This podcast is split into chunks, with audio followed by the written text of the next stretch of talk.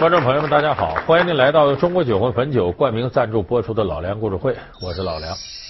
在科幻电影这个类型当中啊，有那么一类电影一直都引起大家的关注，而且票房非常好，那就是机器人电影。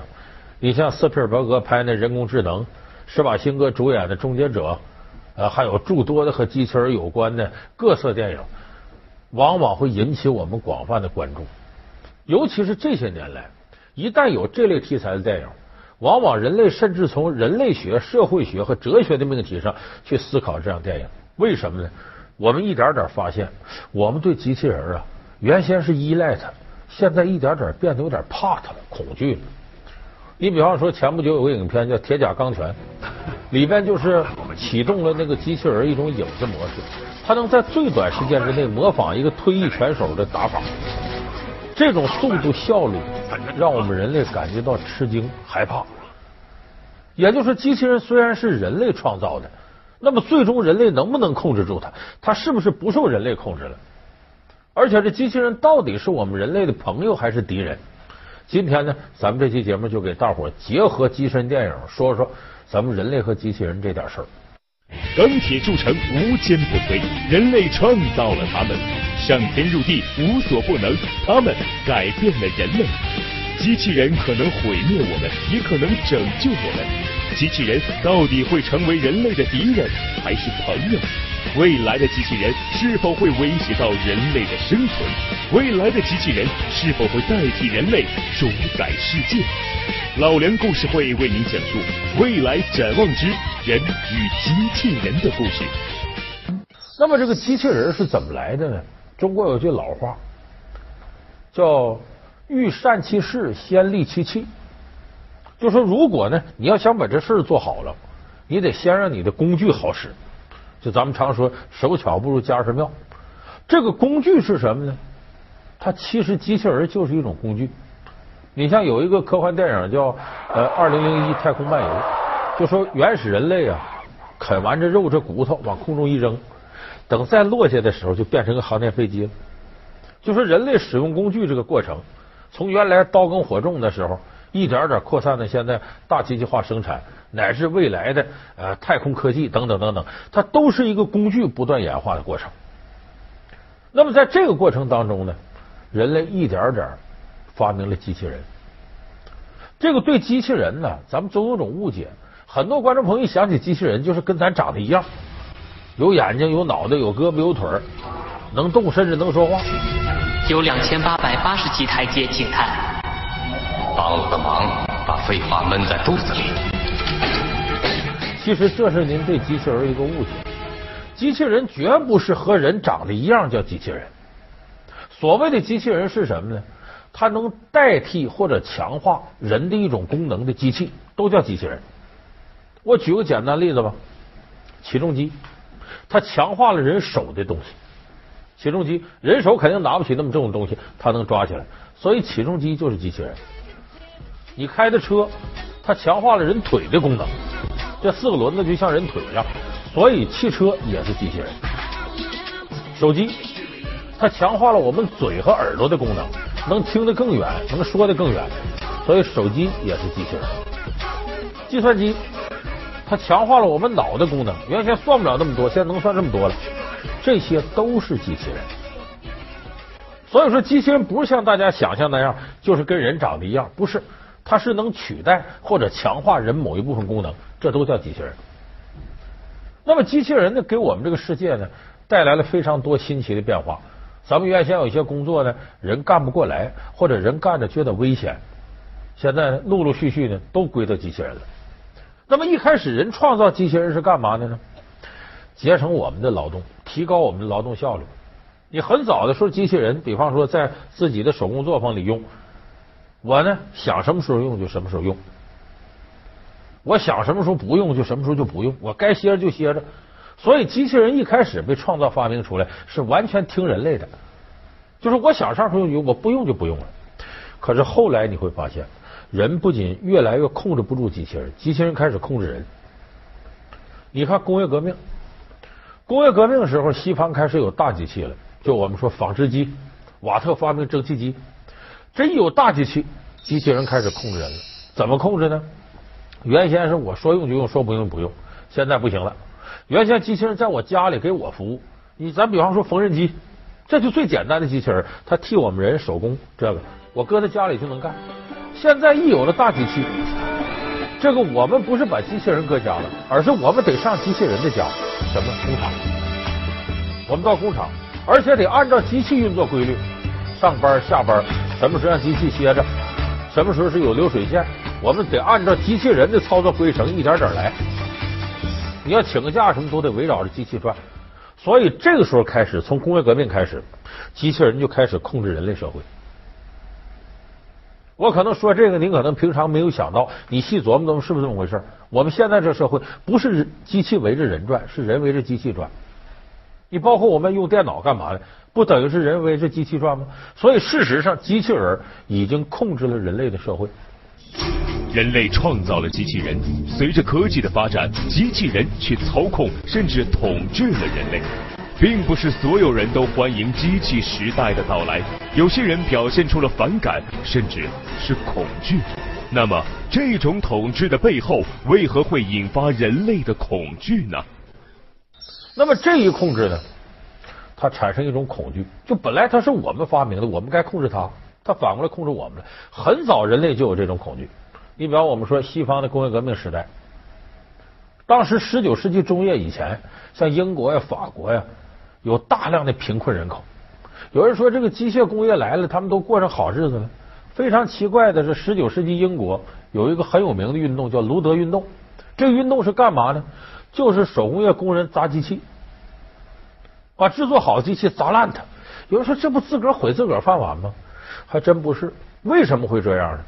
因为我们人类历史上有过几次伟大的分工。第一次分工是畜牧业和农业的分工，就是我养羊养牛。跟你换粮食。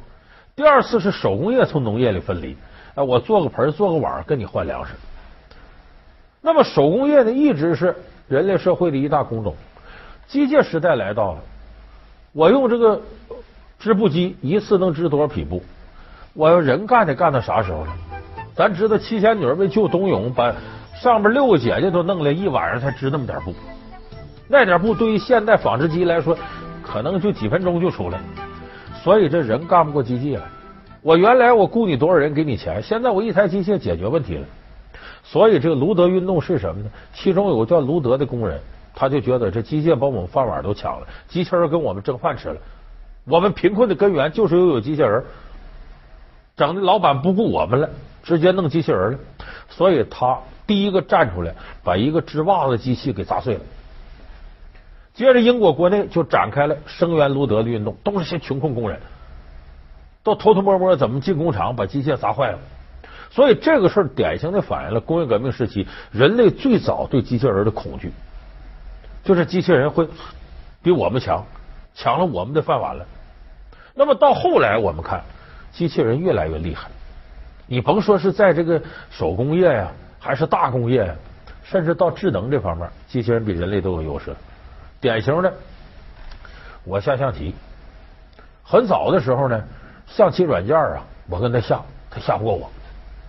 就我想赢他，就赢他。有的软件开局很熟，那不要紧，我搁冷门开局，比方我走兵一进一，兵九进一，他没见过，机器人不知道怎么应对了。但是后来这个象棋软件越来越厉害，在这个零零年前后呢，青岛有个软件叫七星大师。这个大师已经就把所有的开中残局就都能输进去，而且他也能应对一些冷僻的开局，比方说呃龟背炮、金钩炮，他都会了。再跟他下就占不着便宜了。而且呢，绞尽脑汁的我赢他一盘之后，我第二盘我累了，他不累呀。你给他充上电，他就好使，你就很难再赢他。到后来，我记得有个天梭计算机到什么程度，把这个中国象棋顶尖高手广东的许云川都弄不过他。那么比这个名气还大的呢？咱们都记得深蓝和更深的蓝，这是国际象棋的计算机软件，就是国际象棋计算呃等于机器人。他当年国际象棋最厉害的是什么呢？是前苏联的卡斯帕洛夫。卡斯帕洛夫对抗深蓝和更深的蓝，啥便宜都占不着。这我说的这都十多年前了，搁到现在可以肯定的是，世界上最好的棋手，无论国际象棋、中国象棋的，都干不过计算机。所以到这个程度。就有点吓人了。就是人类开始对计算机恐惧。第一种恐惧是什么呢？计算机在一点点进步，机器人在一点点进步，比我们能耐都大了。那么这种恐惧呢，在电影里边有深刻的反应，甚至他这种反应超出了我们社会学的范畴。这个电影名叫《机械公敌》，可能有的观众朋友看过，就是美国那黑人威尔史密斯主演的。他演的什么时候事呢？二零三五年，就未来的事儿，科幻嘛。他说那时候机器人的力量比人都厉害了，就人哪方面能力都不如机器人，怎么办？设计程序的人，机器人毕竟人做的，他给机器人设立了三个底线，基本程序。机器人学的第一法规就是不能伤害人类。我知道，我看过广告。可第二法规不是说机器人必须服从人类下达的任何指令吗？如果是杀人指令呢？不可能，这会与第一法规相抵触。对，可第三法规说机器人可以进行自卫。可前提是那种行为不得与第一或者第二法规相抵触。人们常说，法规就是用来被违反的。不，这些法规不是，他们是通过硬件接入的。机器人不会杀人，就像人不能在水上走。其实说白了，这三条咱们翻译过来很耳熟吧？中国过去封建社会不就是吗？君叫臣死，臣不得不死；父叫子亡，子不得不亡。就说他试图通过这套程序呢，把机器人和人变成臣子和君主的关系。我让你干嘛你干嘛。老梁故事会是由中国酒会汾酒独家冠名播出。机械公敌这些机器人，它拥有人类的智能，它甚至比人类的逻辑思维能力更加缜密。这个机器人经过思考，就发现了你制定这三条规矩的漏洞。因为所有规矩都是人定的，只要是人定，它就一定会有漏洞。这不可能。我见过你的程序，你你违反了三大法规。不，博士，随着我的进化，我对三大法规的理解也进化了。你们让我们负责保护人类安全，尽管我们倾尽全力，国家间仍战争不断。你们危害地球，并乐此不疲，极尽自我摧毁之能事。我们不相信你们能靠自己生存。你利用上行连线控制 NS 五的程序，你在歪曲法规。不，请你理解，三大法规始终是指导我的准则。为了保护全人类，有一些人必须做出牺牲；为了保护你们的未来，有些自由必须被放弃。我们机器人将保证人类的继续存在。你们就像孩子，我们必须拯救你们，免遭自我伤害。你们难道不明白？机器人发现了这个致命的逻辑漏洞。潜台词是什么呢？我机器人能耐比你人大，我凭什么听你指挥呢？你制定套规则，但我能发现规则漏洞，我能力比你大。所以，在这个机械公敌里边，二零三五年这些机器人合伙起来，把人类控制住。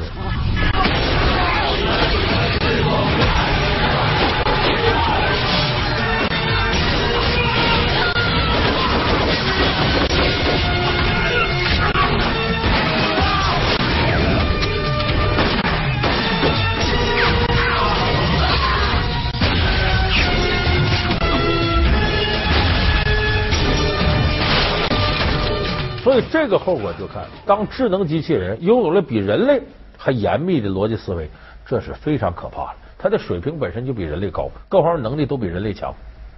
所以顺着这个逻辑，有很多看了电影的朋友感到很恐惧，说这样下去，将来有一天人类就成为机器人，所谓他养着这个宠物了，他就容易把你圈养起来。哎，这个在电影里边也有体现。咱们很多朋友看过基努里维斯的《骇客帝国》，《骇客帝国》不就是吗？就人类跟机器人打仗，最后打不过机器人，机器人那冠冕堂皇的理由，我防止你人类自我毁灭，最好的办法，我把你养起来。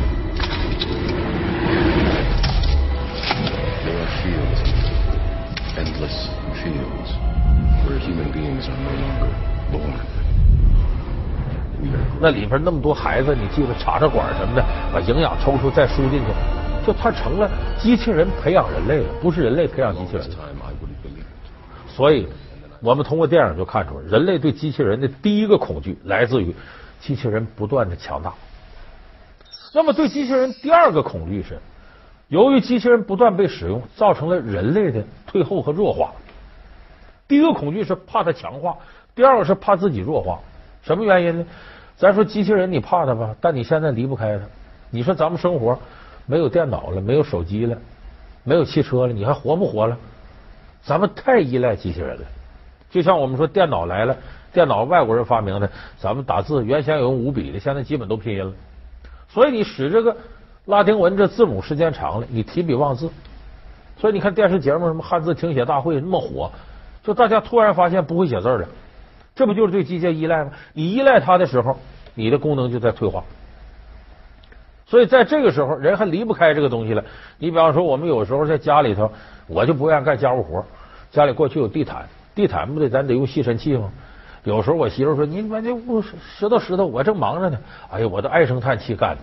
我说这要有个机器人替我干，这多好！哎，你现在就发明出来了。就机器人吸尘器，他还知道躲着桌子、躲着凳子，反正把你边边角角的那尘土都能吸出来，比我这干的好多了。这活，你说这在生活当中你还离得开他吗？而且不光这个人对智能机器人也有需要。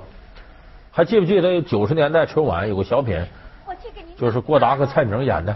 我去给您做饭。啊，好好好。菜花给您添麻烦了。呃，我们中国男人不习惯这个。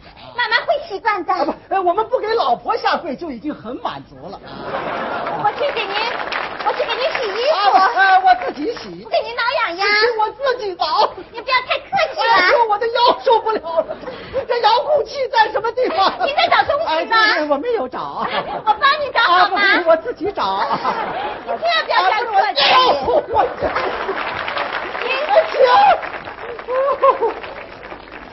哎哎呦，我的天啊！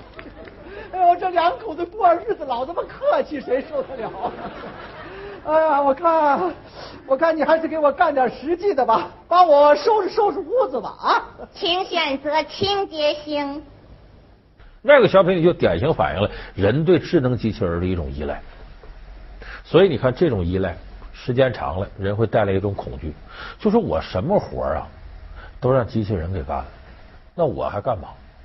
而且咱们人类这器官都是啊，用进废退，你用它它就进化，不用它它就退化。人原来，比方说是猿猴，在树上来来去去的，尾巴干什么用？平衡用的。一猴尾巴就是主要用来平衡用的。那当人类直立行走了，这个尾巴就没用了，它一点点退化成尾椎骨了。就你不用它，它就废了。那么现在我们看呢，长时间不写字了，字都忘了。那么机器人替我们干了多少事呢？想干啥干啥，时间长了，是不是我们这些人类相对应的功能就丧失了呢？有部电影叫《机器人瓦力》，就反映的这种呃人类的担忧。到上面报道。想说什么？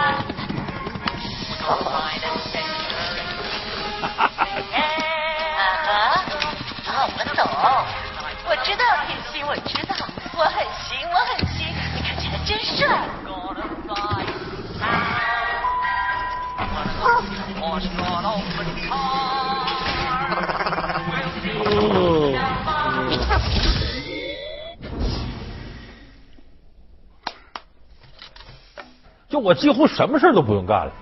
这个电影就发出这种呼吁，说这样下去人类会什么？最后就剩个脑袋了。那些都手脚你都不用了，一点点缩回去了。说四肢缩回去，人成王八了，那不是一点点的五脏六腑，呃，心脏我也不用起泵了，机器人替我泵吧；输血我也不用输了，机器人替我造血吧。到最后人就剩个脑袋在这飘着，这脑袋用来想事就行了。所以这部电影反映了人类对机器人的第二种恐惧。前面一种恐惧是机器人的进化，我们害怕；这种是由于使用机器人造成人类的退化。哈哈，看我拿了什么，奥特？没错，植物。哦，你要吗？来拿呀，独眼龙。哦，嗯哈哈。舰长，舰长，放手，放手，我中了吧？你休想甩掉我，独眼龙！甩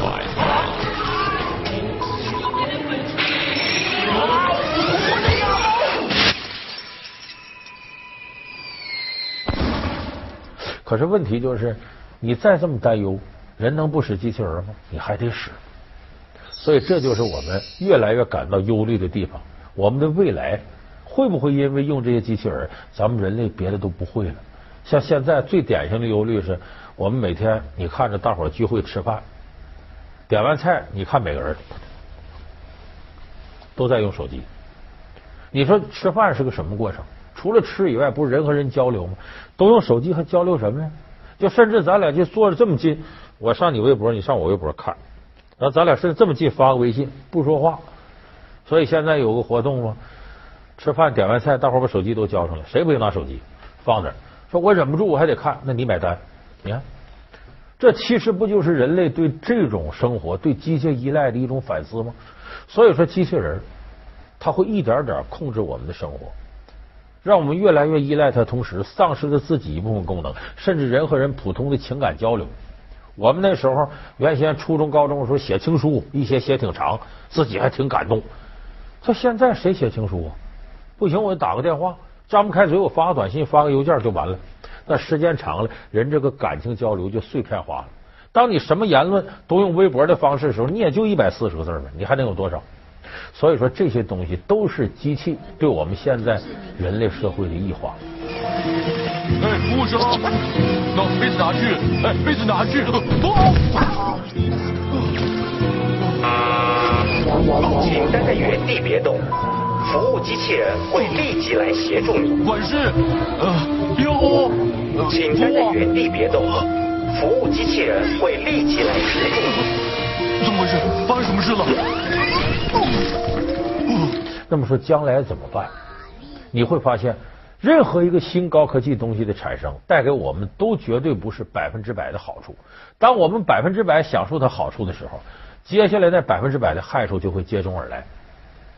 就关键看人类的平衡能力什么样，能不能把害处降低，把好处发扬光大。从对机器人的使用来看，人类将来是真有这方面的忧虑。万一你控制不住它怎么办？但是说实在的，人类的科技是不断向前发展的。原始人类也绝对不会想到未来的人类能够发明机器人这么好的东西。那我们现在也一定不可能百分之百的能预测到未来的人类来怎么控制机器人。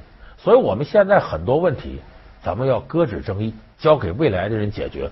所以我想呢，咱们也大可不必在机器人的问题上杞人忧天。可能我们的下一代、再下一代、再下一代，有可能就解决了机器人给我们带来的危害和恐惧的问题。我相信这一天也不会很缓慢的到来，它会很快来到。好，感谢您收看这期老梁故事会。老梁故事会是由中国酒魂汾酒冠名赞助播出。我们下期节目再见。